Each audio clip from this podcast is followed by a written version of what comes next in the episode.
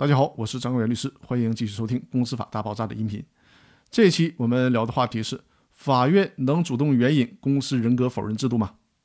关于适用公司人格否认的制度，得是公司的债权人向法院请求适用这个制度才行，法院不能主动的去适用。比如说，A 公司欠小明的钱，小明呢仅起诉了 A 公司，法院审理的时候，法官突然说，A 公司的股东隔壁老王不是什么好人，应该把他也拽进来。对公司的债务承担连带责任，这是不行的。法院不能主动的去援引公司人格否认制度。公司债权债务的形式是多种多样的，但并不意味着动不动的就可以适用公司人格否认制度。在公司债权人利益能够得到保护的情况下，如果股东滥用公司法人独立地位和股东的有限责任的行为，同时符合其他法律的规定，比如说债权人行使代位权或者撤销权就足可以维护自己权益的，那么就优先适用这些权利。公司人格否认是不得不使用的时候才能使用的，也就是说呢，杀鸡不用宰牛刀。举个例子，A 公司欠债权人三个亿，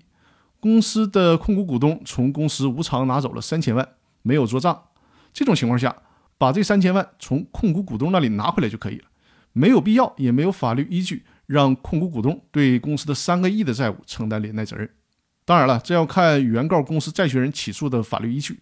如果起诉的法律依据既有公司法的第二十条第三款，又有其他法律依据，比如说民法典中的代位权、撤销权的法律依据，这个时候就要看其他法律依据是否足以保护债权人的利益。如果足以保护，那就没有必要再否认公司人格了；